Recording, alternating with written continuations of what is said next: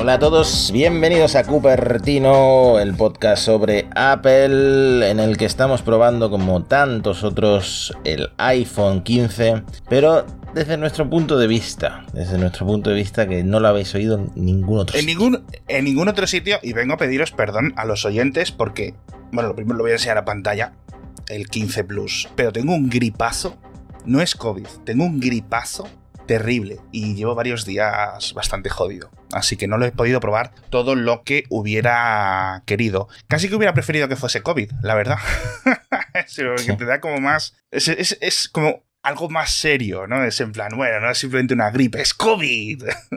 Pero no tengo, no tengo mucha excusa, tío. Que ahora los test rápidos vienen con las dos opciones, ¿no? ¿Tienes Sí. gripe o tienes COVID? Tienes dos tipos de gripes Sí. y el COVID. Y funcionan súper bien. Pero bueno, lamentablemente no, no tengo. Pero bueno, os voy a dar unas primeras impresiones, ¿vale? Y luego tenemos que comentar muchas cosas del reloj de Apple, del Apple Watch. Tenemos que hablar del coche de Apple incluso. Tenemos que hablar de este tema del calor, de que sí, de que no, etcétera. Y demás cositas. Pero primeras impresiones con el 15 Plus, ¿vale? No es un análisis súper riguroso porque eh, yo creo que la mayor cera que le he dado fue en un concierto el miércoles aproximadamente, ¿vale? Es decir, que a lo mejor fue ahí donde me contagié, eh, donde me pegaron el catarro, curiosamente. Así que... bueno, el caso, la batería, increíble. O sea, yo me esperaba, o sea, después de leer todas las reseñas y de estar, creo que es algo inaudito lo que se ha hecho con este móvil. O sea, es que me parece algo, una locura. De hecho, creo que el otro día lo dejé sin cargar al volver precisamente del concierto y dos días después seguía con batería sin ningún problema. Bueno. De hecho que me he olvidado de cargarlo. Me voy a la cama y se me olvida dejarlo enchufado, me levanto al día siguiente, etcétera. Tampoco es que le esté dando un montón de horas de uso, eso sí es cierto, ¿vale? Y no- las aplicaciones que estoy utilizando estos días no son videojuegos, no son cosas que gasten muchísima batería, pero sí es cierto que me ha sorprendido. Y fíjate que luego te voy a comentar un rumor porque es posible que vuelva a caer, porque sí es cierto que este me parecía bastante grande. Por ejemplo, fui al concierto y ya tuve que llevar un pequeño bolsito de estos cruzados, ¿cómo se llaman? Como una riñonera que va Como cruzada. una riñonera, sí. Eso que se lleva mucho ahora. Porque, claro, mm, no me fiaba de mis bolsillos. Entonces, si estás en el concierto saltando y haciendo el gamba y no sé qué, francamente, un teléfono así no me fiaba de que, imagínate, se me cayera 200 peldaños para abajo que estaba en el gallinero. atrás, atrás, atrás, atrás. Y digo, ya verás, a ver quién recupera el iPhone. Como se me caiga de aquí. Pero bueno, en este concierto grabé algunas. Aproveché para grabar algunos vídeos en las peores condiciones de luz que te puedas imaginar. Un concierto muy oscuro, un concierto, pues con el ruido ambiental de un concierto. Y tengo dos impresiones sobre las grabaciones de vídeo. La primera, que las cámaras siguen siendo algo inferiores, obviamente, sobre todo en este tipo de largas distancias que las del Pro Max, ¿vale? No pensé en ir al concierto para hacer una reseña. Digo, bueno, voy con varios teléfonos y hago unas pruebas, no sé qué, no sé cuánto. No se me ocurrió, amigos, y yo creo que no lo hubiera hecho. Pero, a pesar de que las grabaciones de vídeo en el modo cine creo que quedaron bastante bien, a pesar de la distancia, la falta de luz, etcétera, me sorprendió los micrófonos. Yo no sé si hay algo en el modo cine que, aparte de algún tipo de estabilización, Apple haga algún tipo de tratamiento con el audio. Porque eso sí que me sorprendió bastante.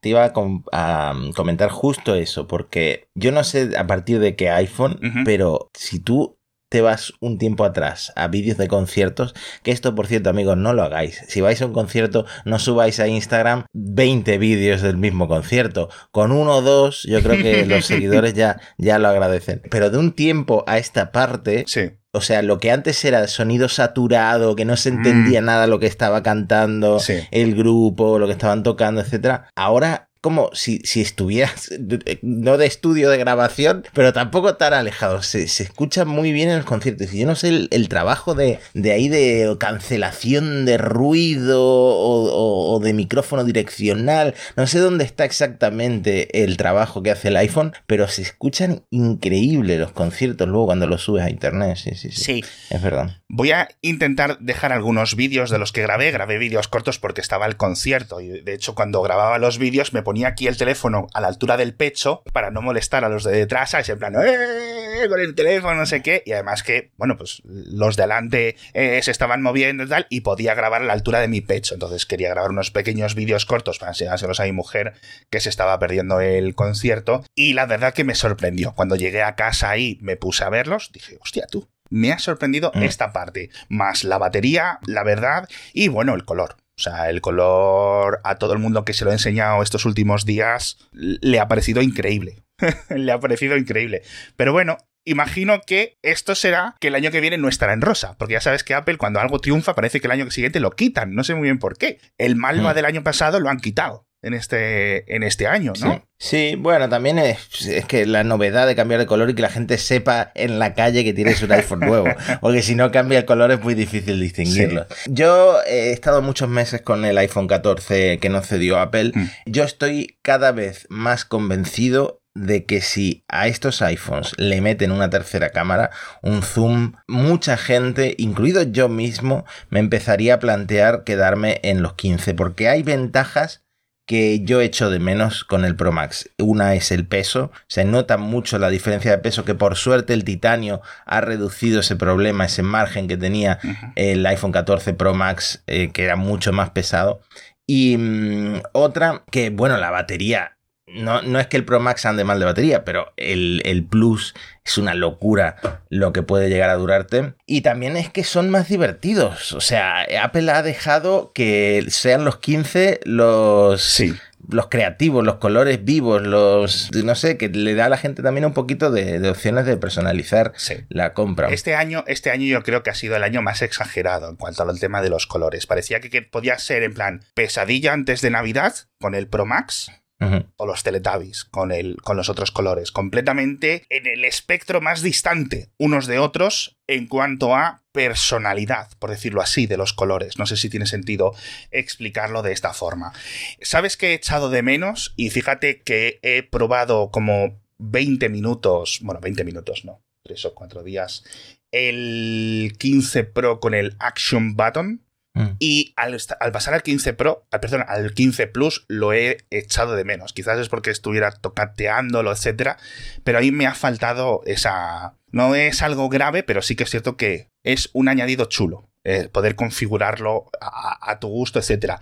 De hecho, idea para Tim Cook: dos Action Button, uno a cada lado.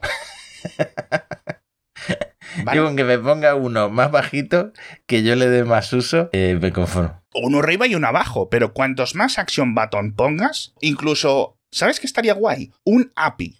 Bueno, espérate, a lo mejor se puede hacer. Tú sabes que hay muchas, eh, como los mandos eh, de videojuegos, esos emiten unas eh, señales inalámbricas y el teléfono los detecta como un accesorio con X o Y tecla, ¿no? O X, Y input. Pues podría ser que una funda pudiera tener todos los action button que tú quisieras y poder tener ahí una especie de armónica de cómo es el, el aparato este, el, el instrumento este que se usa así, la... Hostia, tío, se me Ah, sí, el acordeón. el acordeón, pues como un acordeón. Eso me gustaría mucho, tío. El, el botón de abrir la cámara en modo cine, ¿no? En vez de estar yo ahí en el concierto.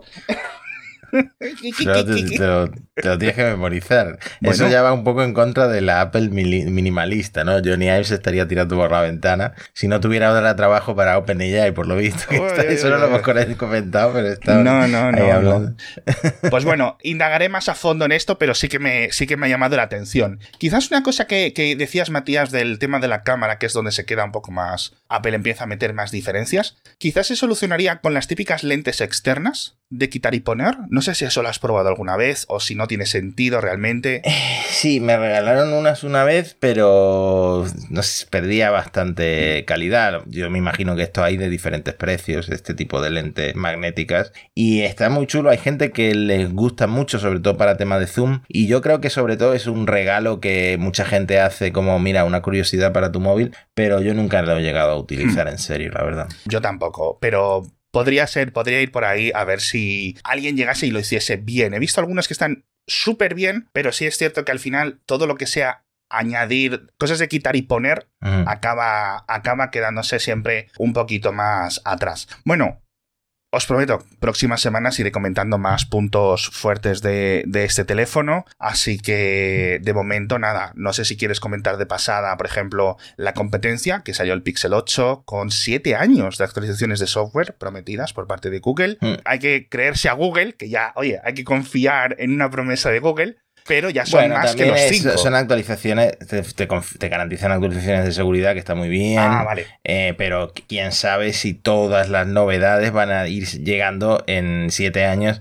al Pixel 8, que probablemente no, ¿no? Se vayan, se van a ir quedando muchas por el, hmm. eh, por el camino, pero sí que vas a tener los parches de seguridad, etcétera, etcétera. Sí. Eh, tampoco es que Apple, o sea, Apple está por detrás, pero Apple suele estar por encima de la mayoría de fabricantes de Android que te dan tres años y, con suerte. Mm, no, mi experiencia es que los, bueno, los, te dan tres años o te dan tres actualizaciones, digamos, mayores de Android, pues por ejemplo, si lo compraste con 11, 12, 13, 14, pero a lo mejor la de 14 te llega cuando acaba de salir el 16. Entonces, bueno, han mejorado las cosas, el sistema es más robusto que antes, pero sí es cierto que sigues teniendo unos puntos débiles. Aquí, de todas formas, yo siempre, y ya lo hemos comentado en el programa, tengo muchos sentimientos encontrados con lo de las actualizaciones de tantas distancias. Es decir, quiero que me lleguen parches, está guay poder mantener comparcheado todo como opción, pero cuando un teléfono móvil le empiezas a pasar de sistema operativo a nuevo, a nuevo, a nuevo, a nuevo, iOS 17 en un teléfono que vino con iOS 12, yo lo siento mucho, pero va como va.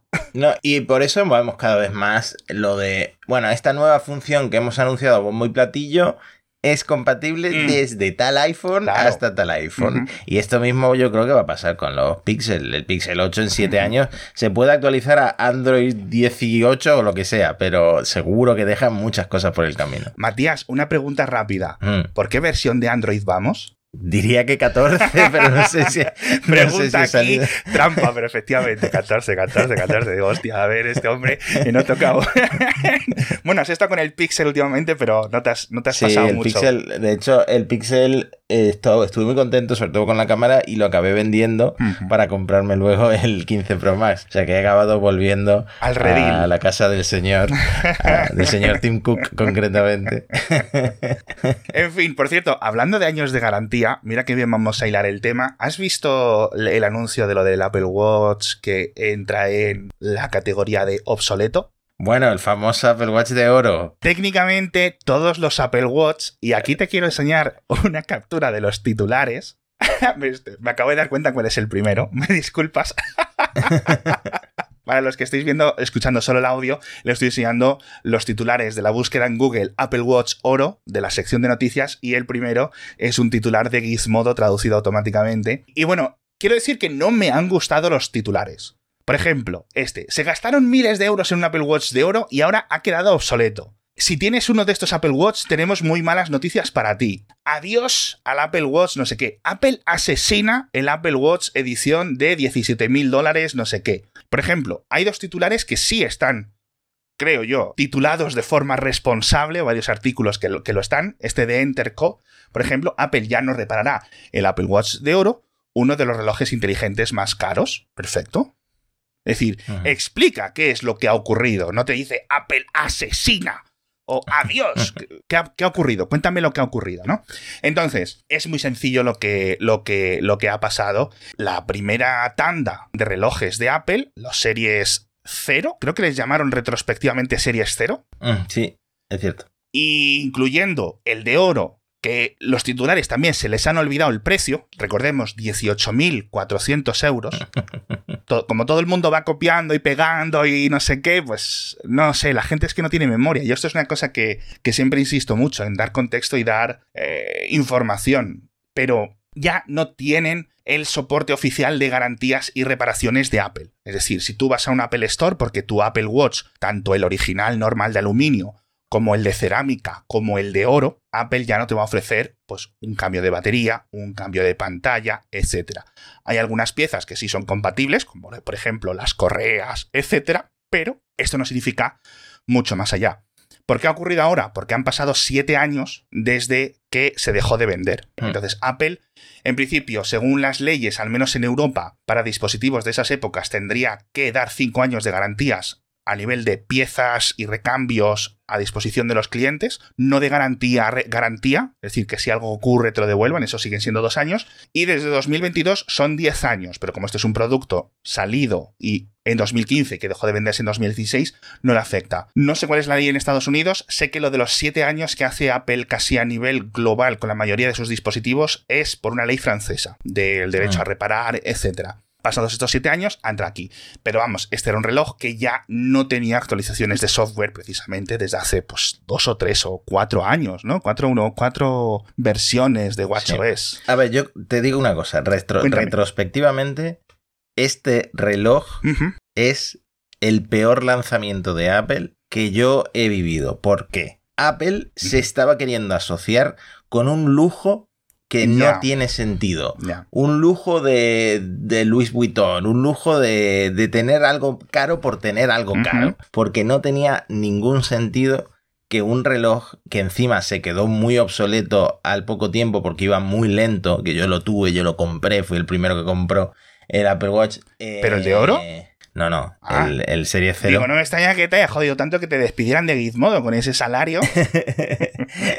y claro, desde entonces yo creo que Apple, salvo con las correas de Hermes y todo eso, bueno, con socios todo lo que tú quieras. Hay, hay locuras increíbles dentro de una Apple Store de, caras. Sí. Pero de verdad que Apple creo que no se ha vuelto a asociar tanto con ese tipo de lujo.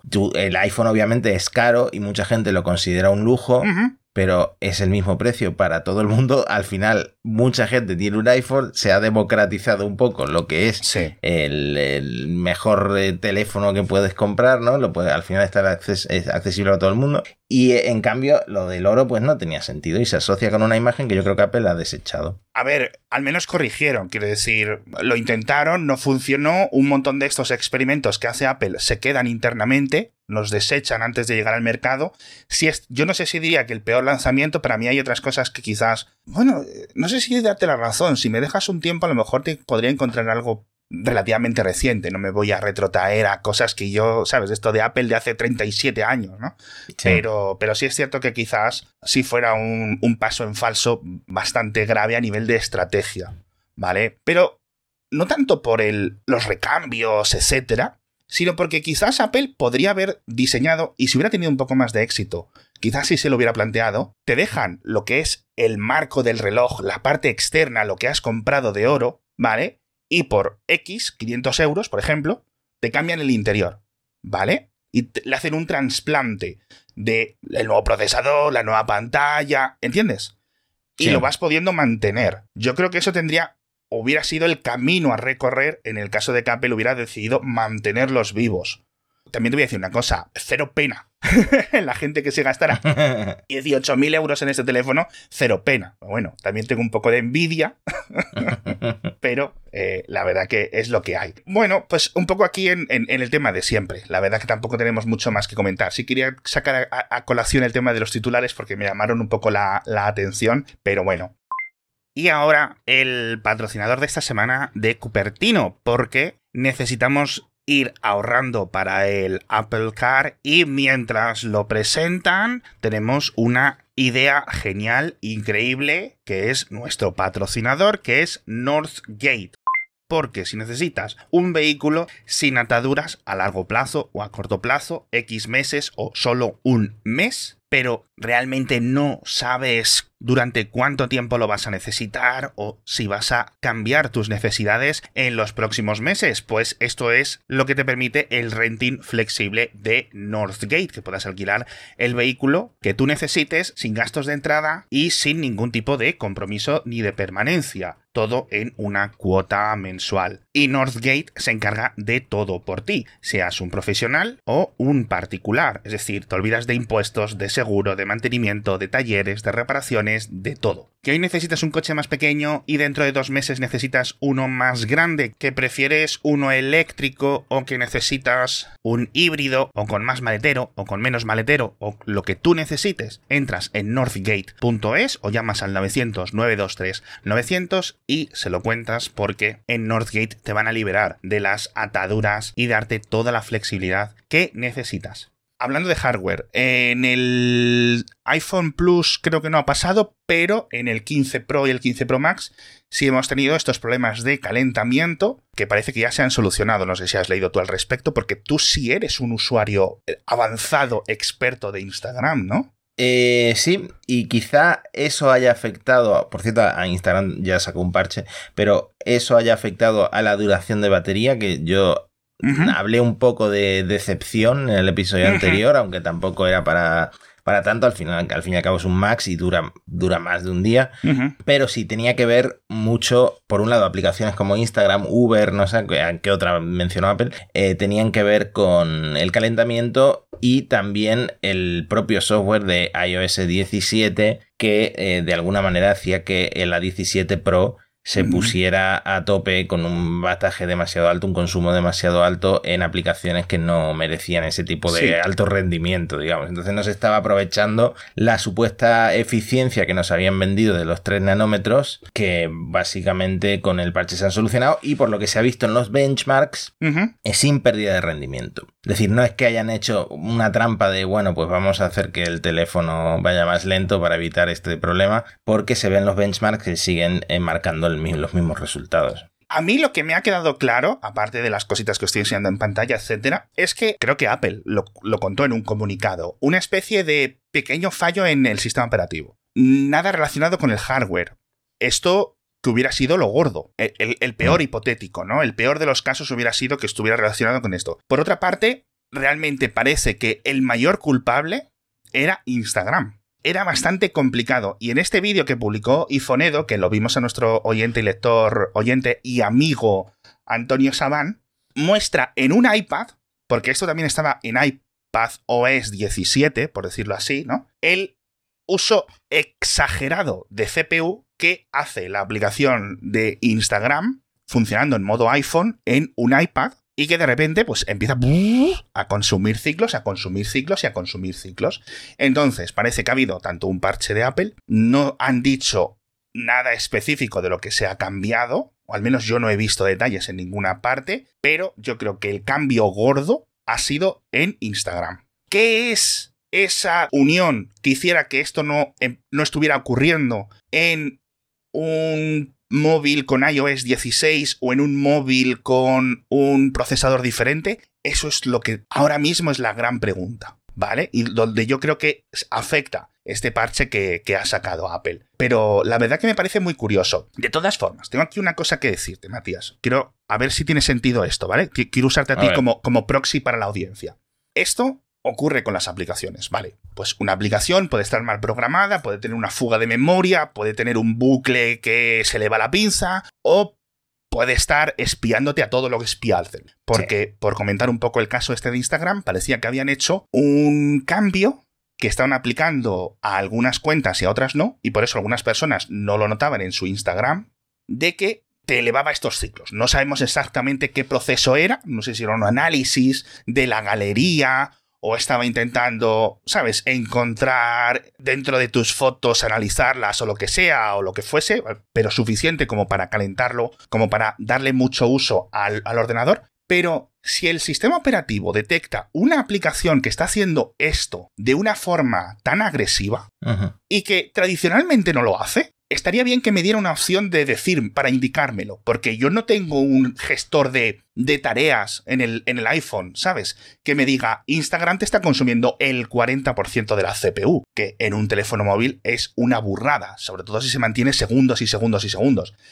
Es decir, por ejemplo, si yo utilizo el iPad o un iPhone para editar vídeo o para un videojuego y consume mucho, el iPhone sabe que esa aplicación siempre consume mucho. Pero si Instagram, en vez de estar con un 1, 2, 3% de uso de, CPU, de repente está al 30 durante 20 segundos, es raro. Y creo que el sistema operativo debería intervenir ahí y, si lo hubiera hecho, mm. este fallo no se hubiera masificado tanto y no hubiera afectado tanto a nivel de prensa. ¿Vale? Porque ahora se queda con el, el, teatro de que los iPhone 15 se calientan, de que no sé qué, de que no sé cuánto, tal. Ahora que lo pienso, a lo mejor yo le tengo quitado a Instagram desde hace años lo de mm, funcionar en segundo plano y por eso no me afectó el calentamiento del iPhone. Y yo te estaba diciendo en el episodio anterior que no se me calentaba el iPhone ni para atrás y era, y era simplemente porque mi Instagram no se actualiza en segundo plano. No sé, no sé exactamente por qué. O puede que tu cuenta de Instagram no estuviera dentro de este test. ¿Sabes? A lo mejor es 50-50% eh, por ciento de cuentas que sí y otro 50% mm. de cuentas que no, ¿sabes? Porque sí es cierto que eh, había gente completamente confusa porque no se sabía qué es lo que estaba ocurriendo. Pero he llegado a ver análisis de que bajaba la batería como un 1% cada minuto con Instagram abierto. Bueno, eso sí lo puedes ver en el iPhone si te vas a si te vas a las opciones de batería y de qué aplicaciones usan más batería. Creo que fue en Twitter Geek, de gafas el que lo comentó que su Instagram le estaba ¿Ah, le estaba consumiendo una barbaridad enseñando capturas de esa ese menú de iPhone donde te dice qué, aplicaciones consumen cuánta batería. Y yo creo que al final el problema aparte de la actualización de Apple eh, es que Instagram es la aplicación por defecto de mucha gente, entonces ah, por eso tanta gente estaba reportando estos problemas de, calentamiento. Sí, aquí quiero volver a insistir, cuando cambiamos un teléfono, en muchas ocasiones empiezan procesos raros, es decir, los dos, tres primeros días no suelen ser una muestra real del consumo de nuestro teléfono móvil en el día a día. No solo por la reinstalación, un montón de factores que tienen que volver a producirse a nivel de software, pero tenedlo en cuenta cuando estéis probando los nuevos teléfonos, etcétera. Unos días después ya podéis tener una sensación más sencilla. Y bueno, pues al final siempre es un, buen motivo para desinstalarse Instagram y pasarse, yo qué sé, a Fotolog o a donde sea, ¿no? Eso sí que no gasta batería, macho. Ojalá volviera a Flickr, ¿no? A mí me gustaba Flickr. ¿A ti te gustaba Flickr? Eh, yo nunca le pillé, nunca le pillé el gustillo. En fin, quiero decirte una cosa ahora. Ahora te voy a proponer dos cosas. Apple TV Plus, que ya sabes que en el guion he puesto cosas muy guays, o el coche de Apple, que tenemos dos rumores raros. Hombre, como la pregunta de Apple TV Plus es si he visto Fundación la segunda temporada, pues prefiero que me hable del coche, la verdad. No, te no, voy a hablar de Fundación nada. te lo prometo. Elige. No, venga, si no me vas a hablar de Fundación, háblame de Apple TV. Venga, tengo varias cositas que comentaros de, Apple TV, de lanzamientos que vienen. El primero es lo de Masters of the Air, que creo que ya han anunciado fecha, que es enero. Esta serie, Matías, como no la veas, el día que se estrena, te lo prometo, que la vamos a tener tú y yo ahora mismo. O sea, voy con unas gafas de estas de Facebook que emiten en directo y, la, y, nos peleamos y, para eh, delante de la audiencia porque madre mía, como no veas esto. Bueno, en principio, secuela barra spin-off de Band of Brothers, la mítica serie de hace como 20 años de los mismos productores, ¿no? De, Steven Spielberg, Tom Hanks, etc. Y que se basa en el grupo de bombarderos número 100, ¿vale? Es decir, ocurre más o menos dentro del mismo periodo y se estrena el 26 de enero, cerquita de mi cumpleaños. Es exclusiva de Apple TV Plus y Apple ha pagado 250 millones de dólares por nueve episodios, tío. Bueno, se sigue dejando ahí. Esa pila enorme de dinero que tenía Apple en el banco va bajando gracias a Apple TV Plus. Mira, han puesto Band of Brothers en Netflix en España hace poquito. No sé cuántas veces he visto la serie en mi vida. Es propaganda militar estadounidense 200%. y qué bien me lo paso cada vez que la veo. Te lo juro, han pasado 20 años y es que no ha envejecido, tío. O sea, es que es increíble la serie. Ahora, cada vez que la veo, encuentro un actor británico más. O sea, es que son todos británicos. Poniendo acento estadounidense, que es muy raro, pero bueno.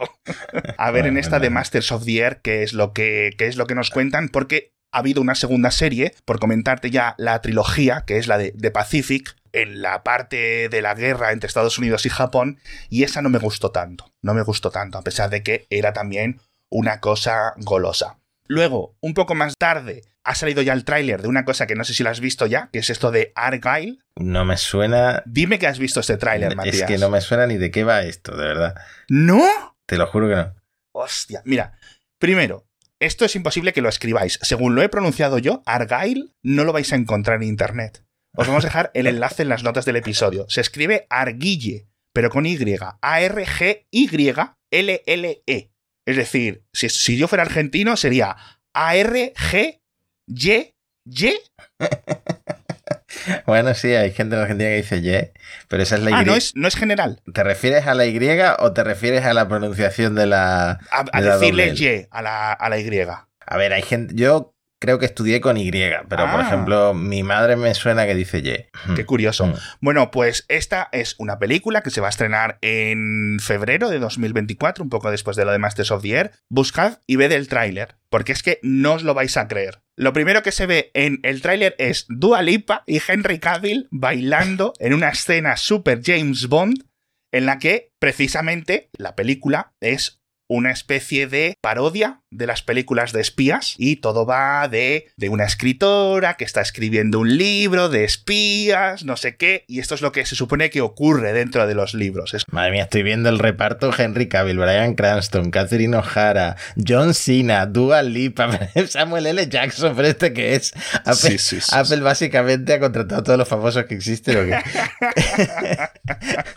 A mí me ha hecho mucha gracia porque esto, pues te puedes imaginar que ha inundado TikTok y ya se ha hecho lleno de memes y es como la película bisexual por excelencia, esa escena entre Dualipa y Henry Cavill bailando, tiene a la gente desconmensurada, pero sí que tiene pinta que va a ser muy, muy graciosa y obviamente con el, el reparto que os está contando Matías, la verdad es que tiene muy, muy, muy, muy buena, muy buena pinta. Así que, pues yo creo que siguen, siguen a tope. Y lo último, y esto era la parte graciosa que quería comentarte y que se nos olvidó comentarlo en agosto, es que, y aquí quiero que me des tú, por favor, detalles de una noticia que dice, el editor en jefe de Gizmodo denuncia a Apple. Afirma que la película de Tetris, que está bastante bien, ¿tú la llegaste a ver?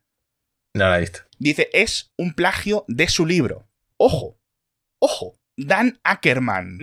A, a ver, aquí te voy a dar una exclusiva para el podcast Cupertino. Este es el tío que a mí me llamó, a mí y a mis compañeros, por videollamada para echarnos. Era la primera vez que yo hablaba con él. Y la primera vez que hablé con él fue para que me despidiera.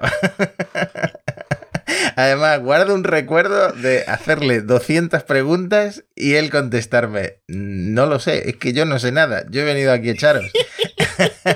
Perdón que me ría, pero es que es muy gracioso. O sea, es que es muy Sí. gracioso. No, es que llevaba poco como editor jefe de Gizmodo y Ajá. Es cierto que yo leí la noticia, para el principio te hace gracia, ¿no? A ver, un tío que sale de la nada diciendo que Apple ha, pla- ha plagiado mi libro, ¿no? Sí. Pero luego lo lees y por lo visto su libro, que es la historia de Tetris, va como encaminada de la misma forma que va la película, ¿no? Que no es, oh, mira este juego, los fans que tienen todo el mundo, eh, sino que es, eh, Claro, pues ver. una especie de contexto. Lo que afirma tu ex jefe y villano oficial del podcast Cupertino es que envió una copia preliminar de su libro en 2016, que se llamaba El efecto Tetris, a la propia empresa, que de una forma completamente falta de originalidad se llama The Tetris Company. ¿Vale?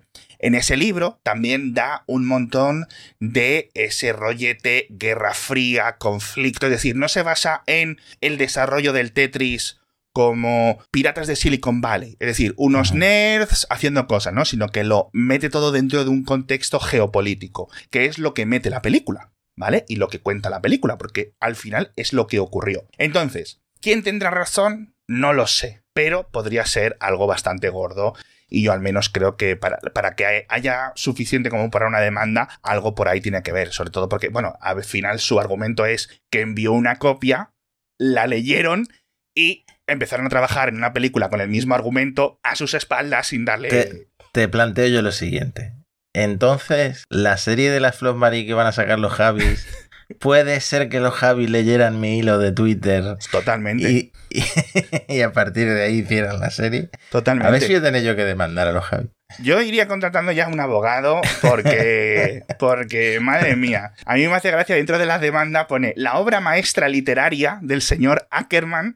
Esto lo han escrito los, los abogados, etcétera. Me hizo, me hizo bastante gracia. En fin, pues a ver qué sale de todo esto porque la verdad que la peli está bastante bien. Te animo a que la veas, ¿eh? A mí me sorprendió bastante. Es curiosa y bueno, al final, pues el- los actores, sobre todo Taron Egerton, pues lo hace, lo hace muy bien, pero es que para Taron Egerton a mis ojos, no puede hacer nada malo.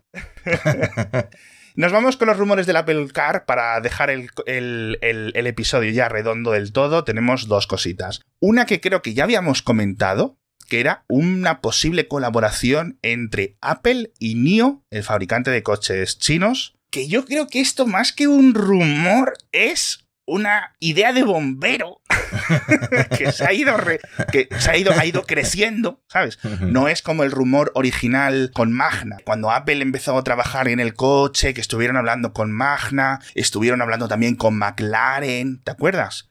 Sí. También se filtró en noticias de Corea sobre colaboración entre Kia y Hyundai, que tuvieron que salir rápido a desmentirlo, etc. Y ahora pues le ha tocado a NIO. Vamos pasando por todas las empresas hasta que sea Tim Cook se reúne con los dueños de Dacia. Eh, los mira, yo voy a decir, yo voy a decir que Apple va a acabar comprando Tesla y que nosotros vamos a unir los dos podcasts, vamos a tener menos trabajo semanal. ¿Tú crees? ¿Tú crees? Como Apple compre Tesla, no sé lo que va a ocurrir, pero menos trabajo no vas a tener. O sea, ahí ya sí que tenemos que hacer podcast diario, pero rollo los matutinos de la tele, con su plató, colaboradores, gritos. Pues yo, si ocurre eso, ojalá Elon Musk trabajando codo con codo con Tim Cook, porque no puede haber dos personas más diferentes en el mundo. Sí, la verdad que, la verdad es que. Y lo otro tiene que ver con Minchi Kuo, que está aquí enlazado, pero que os dejo este titular también, en el que pues cuenta específicamente algo que tampoco sé muy bien qué visibilidad darle a lo que cuenta Minchi Kuo en este caso, sobre todo porque como paga el Twitter Blue, pues ya pienso menos de él. Pero bueno, dice que el desarrollo del, coche de Apple usa una, una, expresión rara que dice ha perdido toda la visibilidad. Yo creo que se refiere a nivel de importancia interna, mm. ¿vale? Es decir, desde la perspectiva de Tim Cook. Tim Cook tiene de, visibilidades iPhone, eh, Apple Watch, iPad, App Store. Exacto. Si Apple no sigue una eh, estrategia de adquisición para entrar en el mercado del automóvil, dudo que el Apple Car entre en producción en masa en los próximos años. Nada más, no cuenta nada más nuestro amigo oyente y Patreon,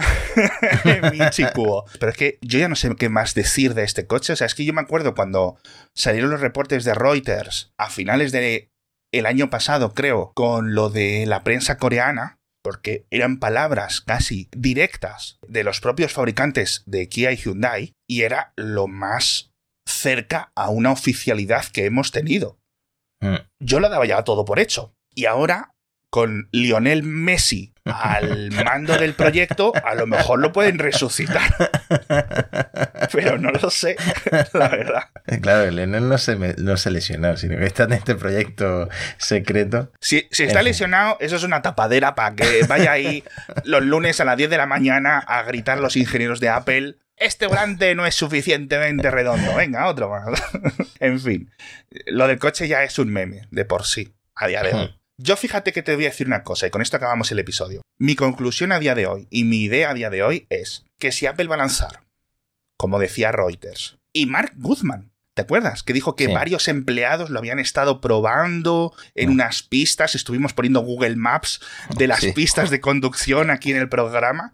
Si Apple va a lanzar algo que no sea algo rollo 2097, ¿vale? Es decir, ruedas esféricas, que flote el coche. Es decir, si me va a sacar un Ford Mondeo con su volante y no sé qué, eléctrico, pero con el logo de Apple y, muy bonito. No tiene sentido. Corta y ya está. Y dentro de 10 años, si la tecnología está ahí, ya lo sacáis, ¿vale? Porque es que, bueno, la verdad es que como no sabemos nada realmente del proyecto, es esa, esta, es un poco como la caverna de Platón. Estas sombras, en vez de sombras tenemos los rumores y estamos intentando ver la realidad a través de estos rumores, pero sí es gracioso, joder, que, que Huawei y Xiaomi lo anunciasen hace dos años que iban a sacar sus propios coches eléctricos y estén ya a punto de, de, presentarlos y de ver el precio y de todo. O sea, que la gente ya casi que puede hacer cola para ir a mm. comprarlo. Y esto que llevamos 10 años hablando del tema, a mí lo que me da pena es que quemen tanto dinero. O sea, podrían patrocinar Cupertino por yo mucho no, no duermo hoy. hoy. Yo hoy no duermo. Yo pienso en todos los millones que Apple se ha gastado en el coche de Apple y no duermo. Sí, no, es que lo que cobra un ingeniero un día nos patrocina en un año a lo mejor. ¡Uy, un año! No, pero, pero sí es cierto que podrían haber hecho muchas más spin-offs de Band of Brothers o esa idea que Tim Cook ahí sigue macerando de el remake, reboot de Aquí no hay quien viva a 25, 35 millones de dólares por, por episodio, que yo creo que, que, se lo merece el mundo. Muchísimas gracias a todos por estar con nosotros. Perdón por no hacer una reseña más a fondo del 15 Plus, pero creo que os he contado algunas, algunas primeras sensaciones que yo creo que son bastante interesantes. Y seguiremos hablando del tema, ¿vale? Seguiremos hablando de los nuevos teléfonos, seguiremos hablando de los próximos parches. Ya está la versión 17.1 en beta del sistema operativo, con algunos cambios también chulos. Y la verdad que, pues sin esperanzas de que Matías haya puesto Fundación ni por error la semana que viene, pero tampoco la de para toda la humanidad, porque dice, no, es que voy a ver, tampoco la ve. Tampoco la ve. No, es que hasta que no termine aquí no hay quien viva, precisamente, no, cambie de serie. Y ahora encima me estoy leyendo el libro que en un día me he leído la mitad del libro, así que mañana me lo termino. El de aquí no hay quien viva. Ese ah, ostras, que ese, pues ese tengo yo muchas ganas de leerlo. En fin, majetes, con esto nos despedimos. Muchísimas gracias a todos por estar con nosotros otra semana más en otro episodio divertidísimo de Cupertino. Adiós. Hasta la próxima.